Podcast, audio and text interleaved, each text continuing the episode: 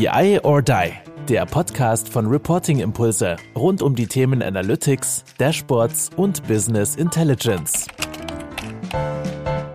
Hallo zusammen zu unserem Podcast BI or Die, genauer gesagt zu unserem Newscast. Sehr beliebt. Wir werden heute wie immer, wie immer, wahrscheinlich, ich kann es mir gar nicht vorstellen, ich, ich kündige es einfach an. Es wird MAs News geben, es wird mhm. natürlich News geben, welche Studien ihr gerade habt und welche Events ihr habt und von wem erfahre ich das alles, wenn ich sage, ihr, nehme ich von der Bark, nehme ich von Carsten Bange. Schön, dass du da bist. Hallo Carsten, grüß dich. Hallo Andreas und hallo in die Runde hier. Ja, moin. Folgende Frage gleich mal, gleich mal vorweg. Es ist ja momentan Rezession, ne? Und es ist in aller Munde. So, es ist ja nach dem Motto, die Gaspreise steigen. Ähm, wir haben jetzt Corona überstanden, halb überstanden. Die Nachwirkungen sind da. Wie ist denn da so ein Eindruck, um mal ein größeres Thema aufzumachen? Wie ist so dein Eindruck? Was glaubst du? Hat dieser ganze Data-Markt, kann ihm das egal sein, weil er ja mit Energiepreisen, sag ich jetzt mal, nicht direkt korreliert?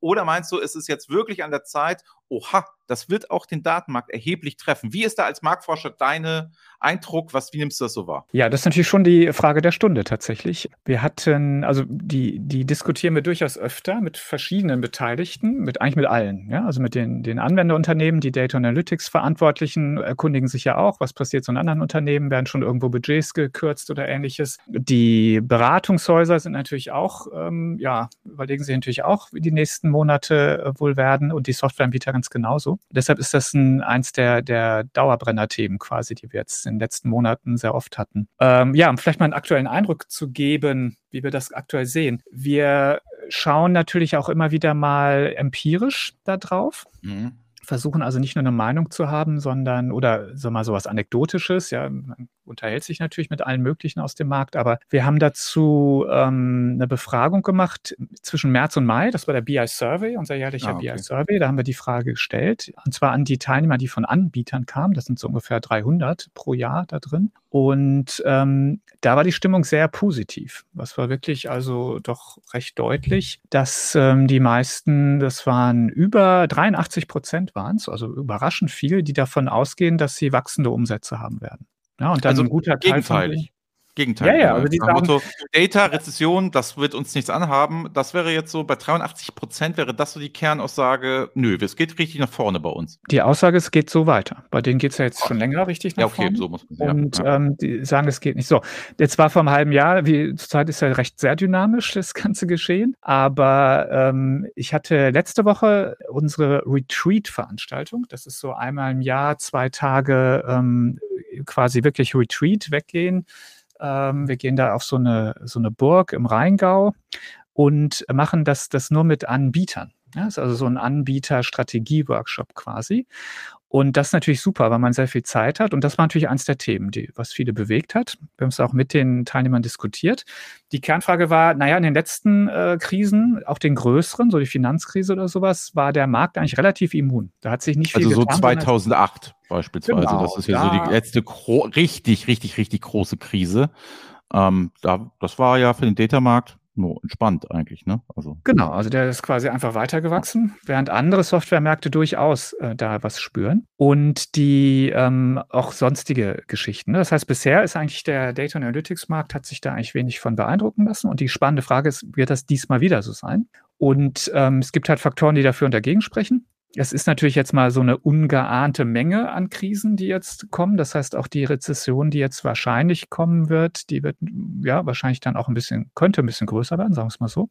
Weiß natürlich keiner. Ähm, also sowas gab es halt noch nie. Und BI ist natürlich jetzt schon auch ein bisschen mehr Commodity, muss man auch sagen. Das heißt also, es ist jetzt nicht mehr so dieser junge Markt, ja, wo man sowieso riesig wachsen kann, ähm, sondern in gewissen Marktsegmenten könnte natürlich auch jemand sagen, ja, pff, das, was ich habe, das läuft dann noch ein Jahr. Also ich warte einfach mit der Investition, bevor ich jetzt was Neues hier mache. Und äh, sicherlich bei solchen Situationen ist so, dass die, ähm, dass natürlich Unternehmen auch generell einfach kürzen, ja, egal wofür mhm. jetzt, sondern weil sie einfach sparen müssen. Ja, wenn ich jetzt meine Energiepreise nicht mehr bezahlen kann, dann ja, spare ich halt überall. Und dafür wird natürlich der Data Analytics Markt auch von berührt sein. Aber es gibt auch Gründe, die dagegen sprechen, dass sich da jetzt groß was tun wird, denn es ist nach wie vor noch nicht so eine hohe sag mal, Durchsetzung von Data Analytics im Markt. Also es gibt nach wie vor genug Raum, da zu wachsen Unternehmen. Viele Projekte sind auch nicht so groß. Ja, das heißt also, die können relativ mit überschaubarem Investment auch relativ schnell Nutzen zeigen. Das kann man dann auch in solchen Zeiten vielleicht noch durchkriegen. Und der entscheidende, das entscheidende Argument ist natürlich nach wie vor, dass gerade in Krisenzeiten auch viel Daten gebraucht werden. Dass ich gerade da ja vielleicht noch kurzfristiger steuern muss, dass ich gerade da vielleicht meine Planung dann doch nochmal kurzfristiger auf, was ich, monatliche Forecasts umstelle und so weiter und so weiter. Und es wird alles nicht gut gehen ohne eine vernünftige Softwareunterstützung. Das ist ja, wir können es ja unterschreiben, sage ich mal jetzt als ein Beispiel, eine Stichprobe.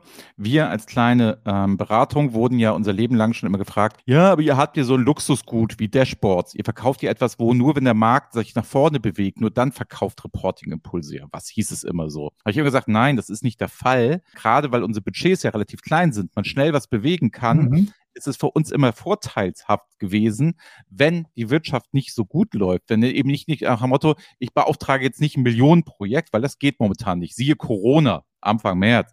Aber ich könnte jetzt für 10.000, 15.000, 25, 50, kann ich schon viel bewegen. Kleine Sachen, meine Mitarbeiter arbeiten sehr viel mit. Oder gerade in der Krise, so ist es, weiß ich, ist ein ausgelutschter Satz, aber die Pharmaindustrie hat uns ja ganz, ganz schnell, als Corona damals vor zwei Jahren kam, sofort die Aufträge rübergeschmissen en masse, weil es war, in der Krise brauche ich Daten. Und da war halt wirklich von der Pharmaindustrie wir kamen mit der Arbeit nicht hinterher. So viele Aufträge hatten wir. Alle anderen sind weggegangen in dem Moment, weil man hat die Kleinen erstmal weggekündigt, weil man nicht wusste, was los ist. Aber da ging es halt los. Und deswegen sage ich halt immer so, der Datenmarkt ist schon sehr, sehr, sehr, sehr, sehr schön, wenn es darum geht, was so gesamtwirtschaftlich in irgendeiner Form. Also wenn es die Automobilindustrie morgen zerlegt, beispielsweise kann man da noch immer super Projekte machen, weil man Daten dort ja auch das Asset schlecht sind, äh, nicht schlechthin sind. Also insofern, ich glaube, man ist das sehr mhm. komfortabel. Ne? Also es ist ein guter Markt. Ja, und wahrscheinlich bleibt das auch so, selbst wenn es jetzt äh, größere Turbulenzen gibt. Ähm, und das ist wirklich die gute Nachricht. Ähm, es wird sicherlich Auswirkungen geben, gar keine Frage, hier und da. Die großen Projekte, glaube ich, das ist, da wird ja, schon mal genau geguckt. Die Migrationsthemen werden wahrscheinlich weniger. Das ist was, wo man auch sagt, hm, lassen wir es noch. So, so größere infrastrukturartige Dinge werden sicherlich schwieriger. Aber so mal generell. Neu, Neuanschaffung Tools, ne, dann ist, neigt man auch eher mal dazu zu sagen, ey, okay, bleiben wir erstmal auf dem alten Stack. So. Ja, genau, aber trotzdem, also sieht eigentlich recht positiv aus. Wir haben, äh, ich habe dann auch mal gefragt, ja, da waren so ungefähr 40 Anbieter im Raum, wie es aussieht. Äh, das Spannende ist, kein einziger von denen geht von einer Stagnation oder Rückgang aus. Also noch nicht mal Stagnation. Ein Drittel haben ungefähr gesagt, wir glauben, dass sie stark wachsen können in den nächsten Jahren und zwei Drittel haben gesagt, dass sie wachsen werden. Also sehr positiv. Genau. Wir hatte äh, jetzt gestern hatten wir unsere, ähm, haben unser Jahresprogramm vorgestellt äh, in einem Webinar für Anbieter. Da habe ich die gleiche Frage nochmal gestellt. Da war das Bild so ähnlich. Ganz wenig, ich glaube fünf Prozent oder so, haben gesagt, wir stagnieren. Keiner hat gesagt, wir, wir rechnen mit einem Umsatzrückgang und ähm, der ganze Rest hat gesagt, wir glauben, dass wir weiter wachsen können. Also sagen wir so, die Stimmung ist offensichtlich, dass auf der Anbieterseite ganz gut. Und ähm, das ist natürlich auch immer, ja, die leben ja davon, dass Anwender investieren letztendlich. Also kann man das schon, glaube ich, dann auch verallgemeinern. Ja, ich glaube halt, also die Themen, die so betroffen sind, man muss halt auch mal so sagen, das ist natürlich auch, wir, machen, wir verkaufen hier auch keine Fliesen. So, da habe ich halt gehört, das soll ja so der Bereich sein, wo, wo so richtig eine Fliese, die vor zwei Euro kostet, kostet 20 oder so. Also mhm. Also da ist so wohl richtig Alarm. So, das, das, das trifft es wohl richtig. Das war mir gar nicht so klar. Das habe ich nur deutlich als Anekdote gehört, dass es die ganz hart trifft, beispielsweise. Ähm, und da sieht man halt, dass es im, im Data-Markt ne, und Umfeld ja, und ich, ich, ich glaube halt auch so, dass du sehr flexibel bist, ne? So als jemand, der da so Investitionen tätigt, weil du ja nicht in dem Sinne produzierst. Du musst jetzt nicht die Entscheidung treffen, kaufe ich diese Maschine, die ich dann, wo ich dann was weiterverkaufe. Deswegen kann ich es mir gut vorstellen, ne? Also, und es ist ja eh ein wachsender Markt. Und selbst wenn der mal nicht so krass wächst, dann wächst der ja trotzdem. Und das ist natürlich schon ein Privileg, wo wir hier, wo wir hier Denke sind. Denke ich auch. Ne? Ja. ja. genau. Also insofern erstmal gute, gute Signale, positive Stimmung. Ja, ist doch gut. Ne? Ja, ne? Bei dem gut. ganzen Negativmist, den man sich den ganzen Tag ja anhören muss, wenn man Nachrichten guckt oder so. Dann. Also wäre jetzt, da sag ich mal genau, also wäre jetzt mal ganz klare Aussage hier in dem Podcast, wäre von dir, nee, das ist hier, ne, also wenn wir die Frage stellen würden, ähm, ist das, wird uns das jetzt alles treffen? Wird das jetzt alles ganz schrecklich werden? Sollten wir uns wappnen? Was sollten wir tun? Würdest du sagen, komm, Leute, läuft, weitermachen, wird schon alles funktionieren? Genau, natürlich so. wird es Auswirkungen geben. Wie gesagt, ja. die Projektarten werden vielleicht ein bisschen anders sein. Äh, nicht jeder Kunde ist momentan investitionsbereit, nicht jede Abteilung, aber die, die, der Gesamtmarkt wird weiter wachsen. Es wird weiter investiert werden in den, in den Bereich Data und Analytics. Das ist jetzt unsere feste Meinung nach einigen draufschauen. Ah, sehr gut. Was hast du uns noch mitgebracht, Carsten? Ich habe hab gesehen, du hast einen Ja, wir haben ja jetzt, äh, wir haben unsere äh, On-Site-Konferenzsaison beendet. Ja, wir haben ja. jetzt äh, vor einem Jahr, als wir planen mussten, haben wir gesagt, im Sommer glauben wir dran, dass wir was machen können. Im Herbst, Winter wissen wir es einfach nicht. Ist uns zu riskant. Und wenn ich mir die aktuellen Fallzahlen angucke ähm, und gerade mal in die Firmen reingucke, ist ja wirklich sind ja unglaublich viele Menschen gerade ähm, erkrankt. Auch bei uns bei BARC äh, gefühlt die halbe Belegschaft und auch viel Corona dabei. Also ich glaube, es war die. Ich hatte ja nach zwei Jahren, ne, zwei, zweieinhalb mhm. Jahren dann jetzt auch erwischt und richtig heftig so. Also insofern, es ist halt noch da. So und haben wir genauso ja, ja. gemacht. Wir haben auch gesagt, jede, jede On-Site-Events, wir haben die Tour jetzt gerade beendet, dass wir genau, sage ich mal, auf Anfang Oktober, damit es so kommt. Und wie gesagt, jetzt guckt ja nicht mehr jeder auf die Daten, aber wenn man es tut, sieht man, oha, Oha, wieder. aber, aber ja. es, es, sind jetzt so viele krank, auch im Umfeld, dass man es gar nicht mehr ignorieren kann, finde ich. Ja, das ist ja wirklich ist wieder da, genau. Ja. genau. Nee, aber die letzte ähm, On-Site-Veranstaltung, die war für mhm. uns im SAP-Umfeld, ne? The Future of SAP Data Analytics. Da gucken wir auf die, auf die Roadmap, auf die Neuerungen, geben strategische Unterstützung für die Unternehmen. Ja, wo, wo sollen sie investieren, wo nicht, wo muss man gucken, wie weit sind die Werkzeuge. Wir haben auch ähm, andere Anbieter da, die also Ergänzungen anbieten. Da waren einige gerade aus dem Datenintegrationsbereich. Ja, also da, wie kriege ich Daten rein und raus aus SAP-Systemen und sowas. Also da war eine, eine muntere Veranstaltung und hat eigentlich auch nochmal bestätigt, dass es einen guten Platz gibt für Konferenzen, wo man sich persönlich trifft. Also es war so ein bisschen nochmal meine generelle Quintessenz, weil das ja die große Frage ist. Ja, machen wir jetzt nur noch online oder was, was machen wir jetzt eigentlich äh, nächstes Jahr?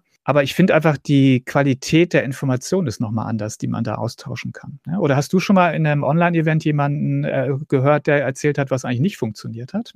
Ja, ja, das, ja. So, das, okay, das aber halt in dem Format nicht. Ja, stimmt. Also ich glaube, ich glaube, der, der, der, große, der große Wert, ne, was ich ja, was ich immer wieder gesehen habe, ich glaube halt, dass diese großen Bühnen und diese große Veranstaltung, wo man orientierungslos über eine Messe läuft, ne, ich glaube, das ist jetzt, das ist wirklich nicht mehr cool, das funktioniert nicht, aber das on Zeit kleinere Sachen thematisch. Also wie, da habt ihr ja schon vor Corona angefangen. Ich denke an die Big Data World in Frankfurt, wo es so Infoblöcke und so Themen mehr gab. Also weißt du, wo du, wo du halt eine Bühne, die, die Bühne, die Bühne, mhm. wo es mhm. aufgeteilter war, wo ich mich dann eher als derjenige, der Interesse für was hatte, dahin gegangen bin und nicht mehr dieses große Messeprogramm alle müssen sich alles Mögliche nacheinander weg anhören quasi und dann schlechtes Essen und wie das halt alles immer ist. Und ich glaube, ich sage es anders, ich glaube, dass die Qualität der On-Site-Veranstaltung besser geworden ist, weil man durch Corona gezwungen war, weil man gemerkt hat, online ist auch cool, kann man auch viele gute Sachen machen, mhm. ist man gezwungen, die Qualität zu erhöhen on-site. Ich glaube, das ist so die Quintessenz. Das heißt, es ist gar nicht mhm. die Frage für und wieder on-site oder digital, sondern die Qualität muss bei beiden stimmen, weil wie viele schlechte Sachen Online-Formate haben wir gesehen? Also mhm. Jeder dachte ja, das ist ganz einfach und machen wir einfach mal. Ja, das war ganz schön schwer. Genau. Das war gar nicht so einfach. Und es können auch nur die wenigsten. Also das, guck dir mal so ein Webinar an. Das ist meistens besser, doch mal einen Vortrag von den Leuten zu hören, bin ich ehrlich. Ja, ja. Also, nee, ist so. Besser. Genau. Ja, ja. Also Insofern, ja, und diese SAP-Veranstaltung war insofern spannend. Wir können vielleicht noch mal ein bisschen über die Inhalte reden, weil ähm, da tut sich ja wirklich viel im SAP-Portfolio. Und ist natürlich gerade ja im deutschsprachigen Raum natürlich einer der wesentlichen großen Anbieter, der letztendlich fast in jedem Unternehmen irgendwie ist, über das ERP-System mal mindestens, äh, also bei den größeren. Und es gibt einfach viel Handlungsbedarf im äh, Produktportfolio. Das ist eigentlich so das Thema, was jetzt viele gerade umtreibt. Ja, also ich habe häufig ja schon was. Ähm, bei der SAP tut sich viel. Und was soll ich jetzt eigentlich tun? Und da, ähm, wenn man es mal aufspaltet, hast du eigentlich letztendlich in allen Komponenten, allen Bereichen von so einem Stack hast du eigentlich Themen. Also wenn man mal äh, erstmal vielleicht mit dem Kern anfängt, im Data Warehousing, ist es halt so, dass du letztendlich Entscheidungsbedarf hast. Viele haben natürlich noch ihre BWs. Ja, da hängt natürlich die Frage nach, in welcher Version, was mache ich jetzt? Gehe ich auf 7.5, gehe ich auf BW on HANA, gehe ich auf BW vor HANA? Diejenigen, die auf S4 im ERP-Bereich umgestiegen sind, haben dann auch noch die Frage, es gibt noch ein Embedded BW. Ja, also das geht es auch noch als Option. Also ja. ich muss mir erstmal quasi die BW-Strategie überlegen oder nehme ich HANA Native. Das ist letztendlich inzwischen ja auch bei sehr, sehr vielen und ist ja auch eine Variante zu sagen, ich nehme die Datenbank und baue mein Data Warehouse da. Ja, oder ich gehe aufs neue Werkzeug Data Warehouse Cloud.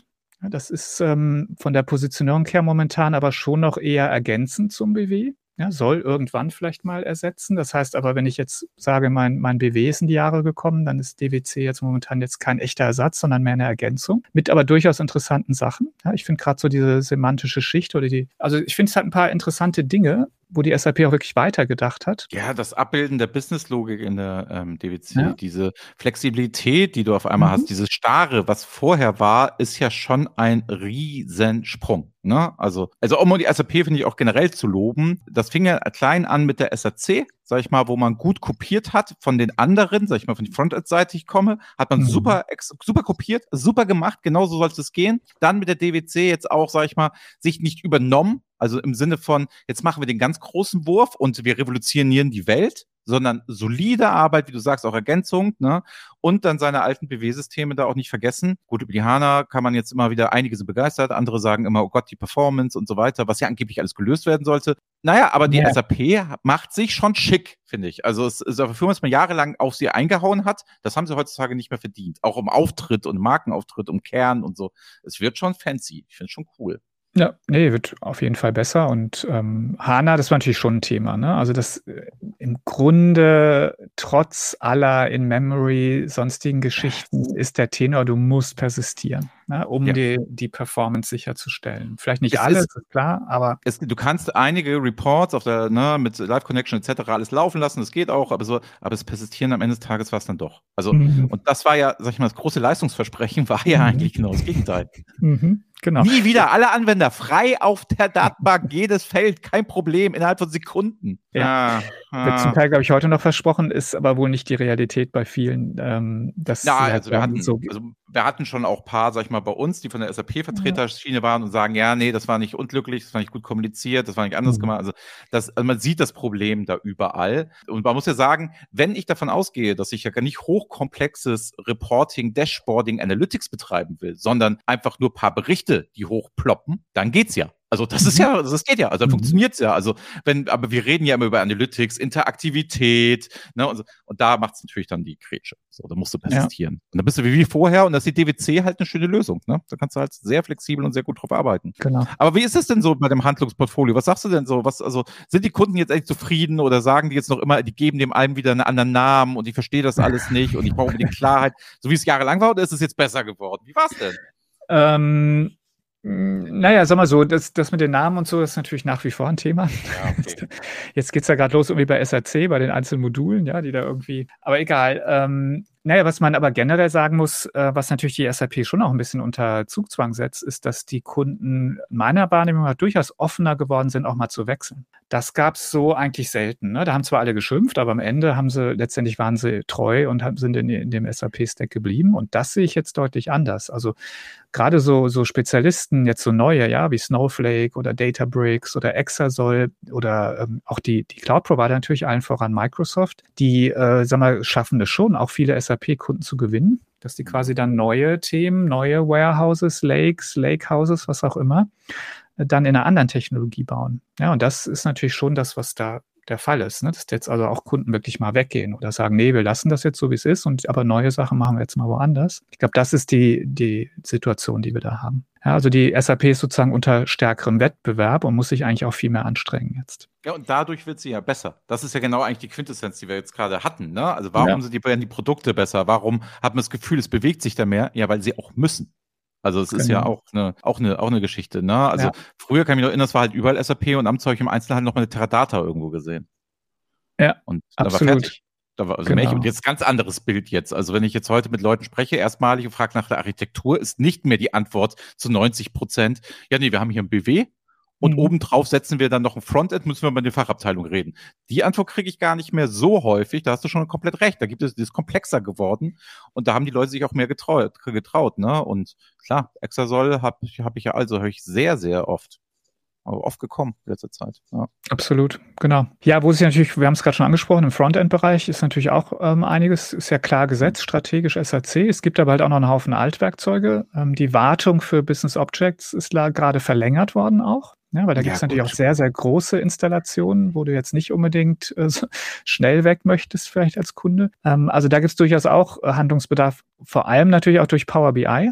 Ja, das ist letztendlich schon so verbreitet in allen Unternehmen, dass sich natürlich da viele die Frage stellen, was mache ich denn jetzt? Ja, also mache ich jetzt SAC und Power BI oder Power BI? Und bei den vielen, die ich so sehe, kenne, auch die berichtet haben auf der Veranstaltung, war es häufig ein und. Ja, die sagen, Kann nee, wir haben nur ja. SAC. Nur unterstreichen. Ja, das, das ist gerade dann im Zusammenspiel vielleicht mit anderen SAP-Werkzeugen ähm, wirklich gut. Und das sind dann vielleicht gerade die Finanzdaten, die ja häufig sehr typisch dann da auch drin liegen in den BWs und sowas. Ne? Und dann mache ich aber Power BI durchaus auch für andere Sachen. Ja, und also das ist ja auch so ein bisschen, sage ich mal, eher, was ich so beobachte, dass die Fronten in den Unternehmen ne, so sind, ach, früher mit dem ganzen Web Intelligence und mit dem Crystal Reports und so, wir alle nicht zurechtgekommen. Jetzt gab es dann Power BI, jetzt können wir selber, das ist halt so klassisch, ne, Microsoft Excel, da haben sich viele wieder selber gefunden und clevere IT-Leiter schreien jetzt nicht mehr rum, Single Vendor, sondern sagen, wenn ich ja eh persistieren muss, auf, ne, Mhm. wenn ich eh persistieren muss, dann kann ich auch Power BI zulassen. Also Mhm. dann ist ja egal, weil da muss ich ja nicht anfangen und plötzlich sagen, ja, nee, das muss alles auf die SAP, weil sonst können wir nicht und sonst geht alles nicht und machen wir nicht.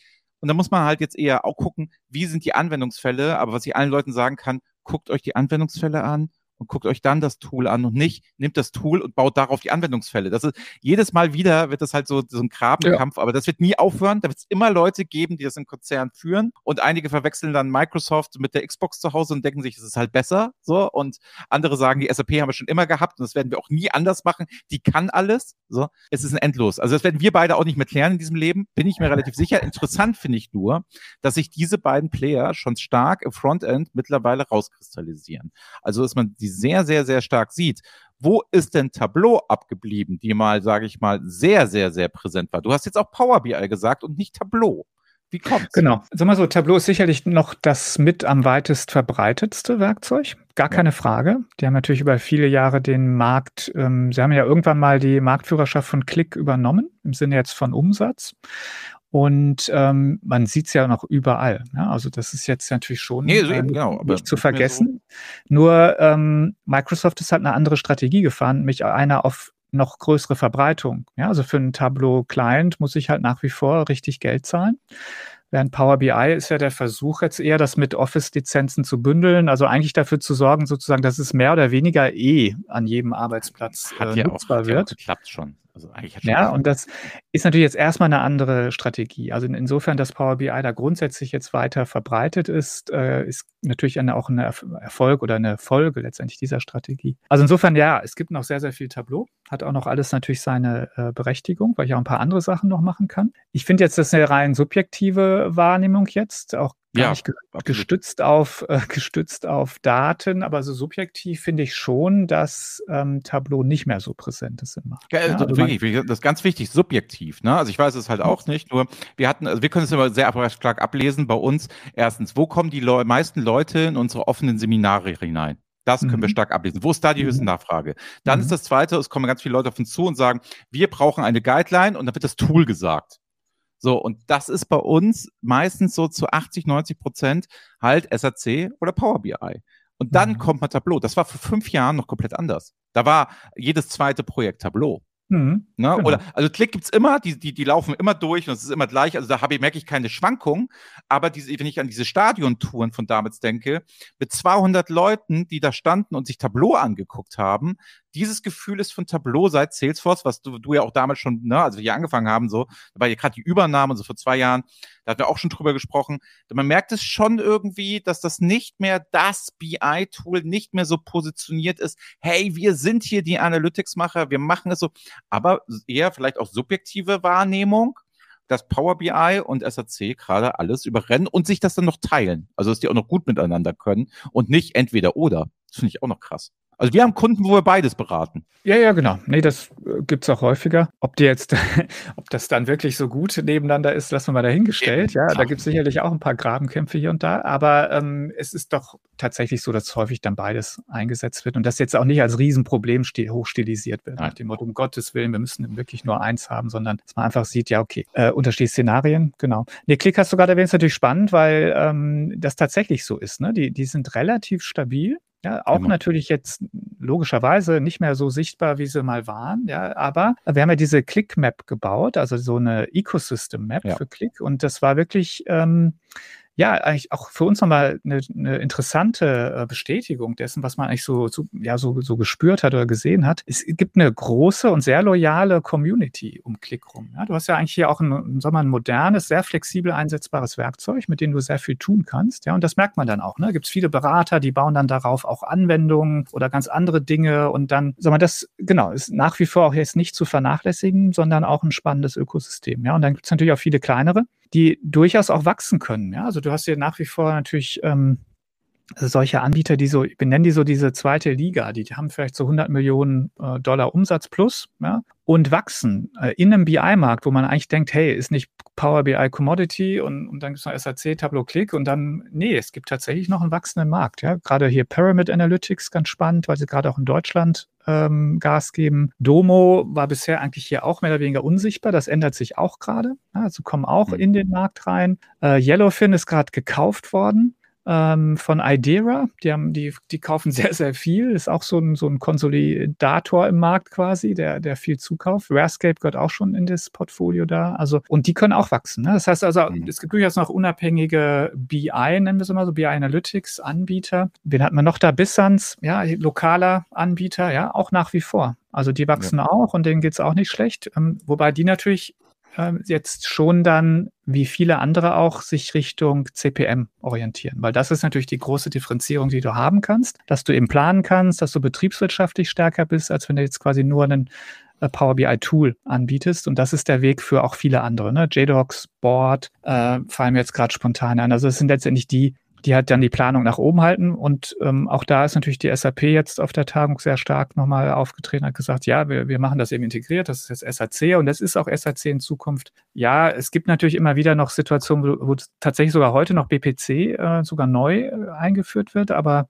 das soll halt immer weniger werden. Ne? Aber das ist so das Szenario jetzt in dem Segment, dass eben die Kunden, es gibt noch viel BWIP im Markt, ja, es gibt viel BPC und das ist natürlich auch ein sehr ausgereiftes, starkes Werkzeug, aber strategisch eben SAC. Und da müssen letztendlich die, die Kunden sich halt überlegen, ja, was mache ich jetzt mit meinen alten mhm. Sachen, was mache ich, wenn ich was Neues brauche? Oder ist es halt dann doch vielleicht ein anderes Planungswerkzeug? Ne? Und um den noch zu ergänzen, weil es gleiches Segment ist, mehr oder weniger, ähm, spannend ist halt ja auch, dass im Konsolidierungsbereich dass die SAP ein neues Werkzeug entwickelt hat, ein ne, ganz neues. Und das ist natürlich in dem Marktsegment auch sehr, sehr spannend, weil äh, gerade da schätzen die Kunden äh, Stabilität am allermeisten, ja, weil so ein, so ein Konzernabschluss, der soll bitte einfach durchlaufen. Ja. das ist nicht was, wo ich jetzt groß äh, an der Software rumschrauben will. Und äh, jetzt gibt es aber ein neues Werkzeug eben im Zusammenhang mit S4. Das nennt sich S4 HANA for Group Reporting. Und das sorgt natürlich jetzt schon für interessante Diskussionen, auch für uns, für, für ja, Nachfragen, Vergleiche, ähm, weil jetzt natürlich die Unternehmen verstehen wollen, okay, was, was mache ich denn jetzt? Okay, das ist Werkzeug der Zukunft. Ähm, einige haben noch SEMBCS, das ist häufig wirklich dann schon ein bisschen älter ähm, geworden. Äh, BPC ist mhm. bei größeren deutschen Konzernen nicht so ähm, im Einsatz, weil es einige Funktionen nicht bietet. Das ist eher für kleinere Sachen. Und das ist natürlich jetzt schon spannend. Ja, also was passiert da und wann muss oder sollte ich auf das neue Werkzeug da wechseln? Ja, also das war ja. auch ein Thema, was natürlich dann da auf der Konferenz gut diskutiert wurde. Auch spannend. Ah, cool. War auch gut besucht, also On-Site läuft, waren alle, waren alle da, sind alle gekommen. Wo war es denn? Ich weiß es gar nicht. Wir waren mal wieder in Würzburg. Ja? In Würzburg also auf dem Schloss. Äh, leider nicht mehr. Ja, ah, das fragen alle, die schon mal da waren. Das ist tatsächlich äh, während Corona geschlossen worden. Dieses okay. Konferenzzentrum wird auch nicht wieder aufgemacht. Das wird jetzt ein Museum auf der Festung. Ach, okay. Ja, leider. Wir werden da super gerne wieder hoch. Mhm. Die ähm, sind also hier in Würzburg einmal im Jahr waren ja in München mit dem Data Festival und Frankfurt mit der Big Data AI World und das ist dann so der Zyklus, den wir auch nächstes Jahr letztendlich wieder haben werden. Genau. Okay. Ja. Gut. Ähm, angesichts der Zeit, ne, ja. die Leute, die schon immer ganz schnell nur vorspulen und schnell bei YouTube einfach den Regler zur Seite schieben und sagen, jetzt schnell noch die M&A News, die musst okay. du jetzt eben noch bringen, Carsten. Die kann ich Und natürlich noch welche Veranstaltungen ihr habt, unbedingt unbedingt. Ja, Logo, da tut sich jetzt auch viel. Jetzt kommen die ganzen Online-Veranstaltungen. Ja, ganz kurz M&A. Wir haben ja äh, länger keinen mehr aufgenommen, also quasi so seit Sommer. Ähm, bei den Übernahmen, glaube ich, jetzt gerade für uns hier in Deutschland spannend, dass äh, Rapid Miner gekauft mhm. worden ist. Die sind ja ähm, schon vor einiger Zeit, haben die ja den, die, der Ingo Meers war es ja in die USA gegangen, nach Boston, hatte den Headquarter mit quasi dem Investor auch verlagert. Das passiert ja häufig, dass äh, man dann eben die Firmen in die USA gehen, weil da der Investor sitzt. Und der hat jetzt verkauft an Altair. Und das ist, wird vielen nicht so viel sagen. Die machen eigentlich ihr Hauptgeschäft im Engineering-Bereich. Ja? Sie bauen, bauen Software für Ingenieure, die irgendwas bauen, konstruieren, simulieren etc. Die hatten aber schon einige Zukäufe in unserem Markt sozusagen. Ne? Die haben das gute alte Angos übernommen. Das werden die kennen, die seit 20 Jahren irgendwie Data Mining machen. Das ist also eine der älteren Plattformen da. Und haben aber auch Data Watch ähm, gekauft. Ja? Die mhm. machten so Data Prep und auch so ein bisschen ähm, Data Science. Und jetzt halt Rapid Miner. Und das ist natürlich interessant, ähm, was die jetzt damit machen werden, ähm, weil es hat ja eine riesen Community. Das kommt ja gerade aus dem Open Source Umfeld. Das ist quasi so mit äh, neben NIME, das ist eigentlich so die groß, großen zwei Open Source Data Science Plattformen, ähm, die schon länger im Markt sind. Und ähm, beides interessanterweise ja, ja deutsche Unternehmen. Die waren halt ne? schon, genau, die waren halt schon da und hat mit, wir hatten schon gesprochen, da hatte man den Data Science Namen noch gar nicht so richtig drauf.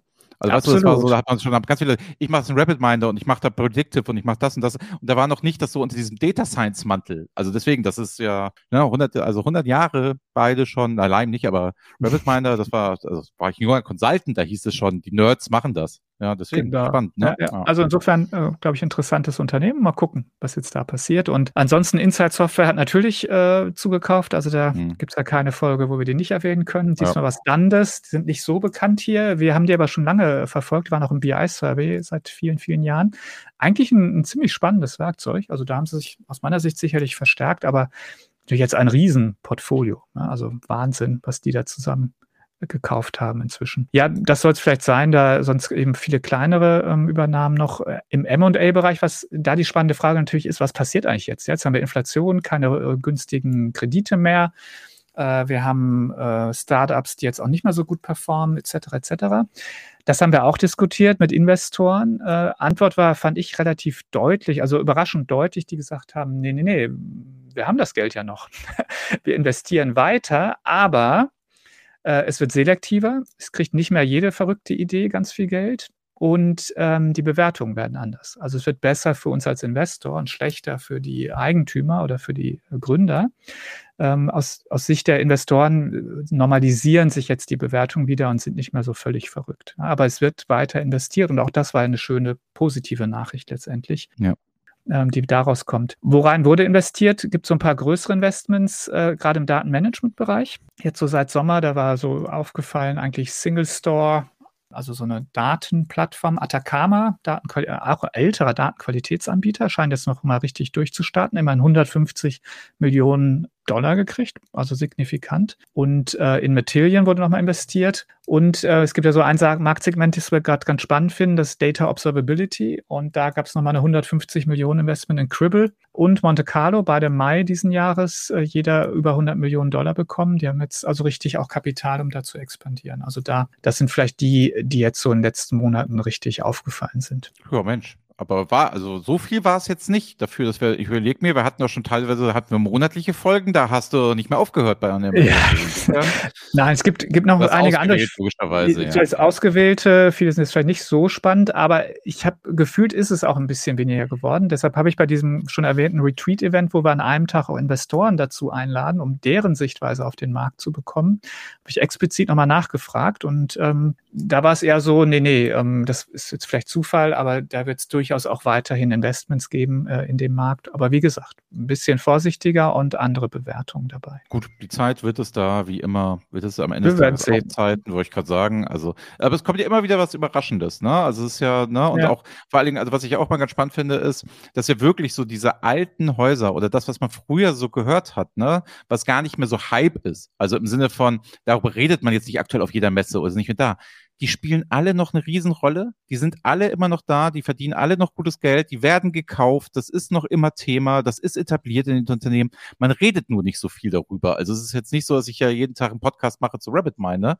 aber dann ja. sind sie auf einmal wieder da, ne? Und wir haben ja auch eine riesen, wie du sagst, Community. Mhm. Und das finde ich schon, finde ich schon irre.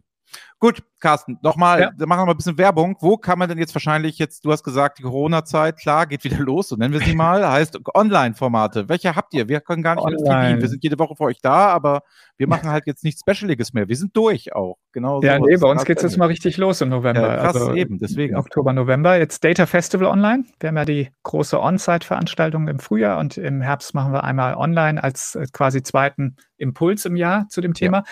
Ja. Äh, zwei Tage, super Programm. Ich bin echt sehr froh, wenn wir da noch so alles gewinnen konnten in den letzten Wochen. Keynote vom CDO von Lufthansa, glaube ich, sehr spannend. Dann haben wir ein paar spannende Panels ähm, im Bereich Sustainability, im Bereich Data-Centric äh, AI. Ist eine spannende Diskussion, ja, also mhm. von, von Model-Centric to Data-Centric. Finde ich, ist auch eine sehr sinnvolle und gute Diskussion, die uns auch da wirklich ja auch unterstützt in, in dem Programm, was wir zusammenstellen, wo ja auch immer viele Datenmanagement-Themen kommen, wo auch Data Engineering eigentlich immer viel mit dabei ist. Und da shiftet sich gerade so ein bisschen der, die, das Thema auch hin. Also da, ähm, das wird wirklich gut, ganz gute, tolle Beiträge, wo man sehen kann, wie funktioniert Data Science eigentlich in den Unternehmen wirklich, wie mache ich Data Engineering, also eben auch wieder konkrete Vorstellungen, was passiert in Unternehmen. CPM-Bereich, wir haben im Frühjahr machen wir was äh, Planungswerkzeuge im Vergleich. Im Herbst, jetzt November, 9. November, machen wir was Konzernkonsolidierungswerkzeug im Vergleich. Auch ein spannender Markt, eine echte Nische, ein kleines Spezialsegment, aber eben für Unternehmen absolut lebenswichtig, für Gruppen, für Konzerne. Und äh, da tut es ja auch einiges. Ne? Da gibt es ja auch so Anbieter wie eben jetzt Inside Software, die den Markt quasi konsolidieren. Es gibt Anbieter wie äh, OneStream, die mehr oder weniger neu in den Markt reinkommen. Es gibt Tagetik, die sich da seit als europäische Anbieter, die sich seit vielen Jahren da etabliert haben gibt ja die, die lokalen äh, Player, ähm, die mhm. durchaus da sind. Beispiel Lucanet, die ja gerade auch von HG, also einem der größten Software-Investoren der Welt, äh, gekauft worden sind. Also auch da Gas geben. Also ein durchaus spannender Markt. 9.11. gibt es Software im Vergleich. Das heißt, wir haben die Anbieter eingeladen, mal zu zeigen, wie sie sich positionieren und was sie können. Ein Bar-Klassiker. Natürlich, das ist genau. Seit, so Gibt es ewig, ne? Gibt es schon immer, oder? Soweit ich ja, denken war, kann. Genau. Das ist ein Klassiker. Ist auch immer beliebt, ne? Ist immer genau. Ja. Ist, genau, ja. Genau. Und das machen wir uns auch im Datenmanagement-Bereich. Mhm. Das nennen wir jetzt Arena, Data Management Arena, 30.11 kommen also Datenintegrations- und äh, Datenplattformanbieter. Und dann noch was, was Spezielles. Wir machen mal was für eine Branche, und zwar im Finance-Bereich, also Banken, Versicherungen. Ähm, auch virtuell, das ist so der Ableger von der Big Data World. Big Data in the I World nennt sich dann Virtual Finance and Banking Summit, 23.11. Und das wird, glaube ich, auch ganz interessant. Das wird nicht so lang, ähm, das, weil an dem Tag spielt Deutschland, ja, um 14 Uhr. Ach, das heißt, wir enden um 14 Uhr, ja. ja. Auf, auf, was man alles achten muss als e Eventorganisator. Mhm. Auf jeden Fall. Es wird also quasi so ein halber Tag. Äh, startet mit der Keynote von ähm, der CIO von der EZB. Ähm, oh, spannend. Das wird ganz, ganz interessant. Und dann haben wir, ja, wir haben ein paar, paar interessante äh, Beiträge dabei. Also so aus dem, wer im Finanzumfeld aktiv ist, ich glaube, lohnt sich da auf jeden Fall mal reinzugucken. Cool. Also ja. November total voll. Mir bleibt ja. nur zu sagen, ja, bei uns gibt es nicht viele Events. Podcast bleibt natürlich treu. Newscast werden wir am Ende des Jahres natürlich nochmal machen. Im Dezember werden wir beide uns nochmal zusammensetzen, das Jahr beenden. Ähm, ansonsten bleibt zu sagen, ja, wir verdienen dann unser Geld im November und Dezember klassischerweise auch in der Beratung. Wer da Interesse hat nämlich zu sagen, Mensch, ich möchte gerne in das Team von Oliver Ulbrich, der soll ihn doch einfach mal anschreiben. Der soll es einfach mhm. mal machen. Ähm, wir suchen dort, sag ich mal, eins oder zwei Leute, die dort verstärken. Ähm, Profil ist klar, guckt es euch an, guckt euch die Leute an, die da arbeiten. Das ist ein bisschen anders, ist ein bisschen Managementberatungslastig, ist ein bisschen kleine Projekte, ihr kennt das alles. Aber ich habe es an der Stelle gesagt, sonst habe ich nämlich gar nichts auf der Agenda. Deswegen, Carsten, lieben Dank, dass du da warst. Ja, gerne. Aber das muss ich natürlich jetzt auch nochmal ja. sagen. Wir, wir, haben ja auch ein bisschen was anderes zu bieten. Wir suchen auch. Ja? Also wer auch, okay. nicht nur beraten will, ja. sondern vielleicht auch diesen Research-Teil, was zu schreiben oder auch mal zu sprechen auf Veranstaltungen, wenn das interessiert, der möge sich bitte bei mir melden. Also wir haben da einiges an offenen Positionen für Analysten, ja, durchaus Junior, aber auch Senior. Ja, es ist ähnlich. Also das ist jetzt gerade auch die Zeit. Also gerade wenn man denkt, Anfangsgespräch, Rezession, alles mhm. wird anders, etc. Mhm. Geht zu den vernünftigen, ordentlichen Arbeitgebern, die das vielleicht hier schon ein paar Tage machen. Also, mit einem Grinsen genau. werde ich jetzt das beenden. Carsten, lieben Dank dir, auf bald, wir hören uns, ciao. Andreas, ciao. Das war BI or Die, der Podcast von Reporting Impulse. Danke, dass ihr auch diesmal wieder mit dabei wart. Wenn es euch gefallen hat, dann hinterlasst uns doch eine gute Bewertung und abonniert den Podcast, um keine weitere Folge zu verpassen. Bis zum nächsten Mal.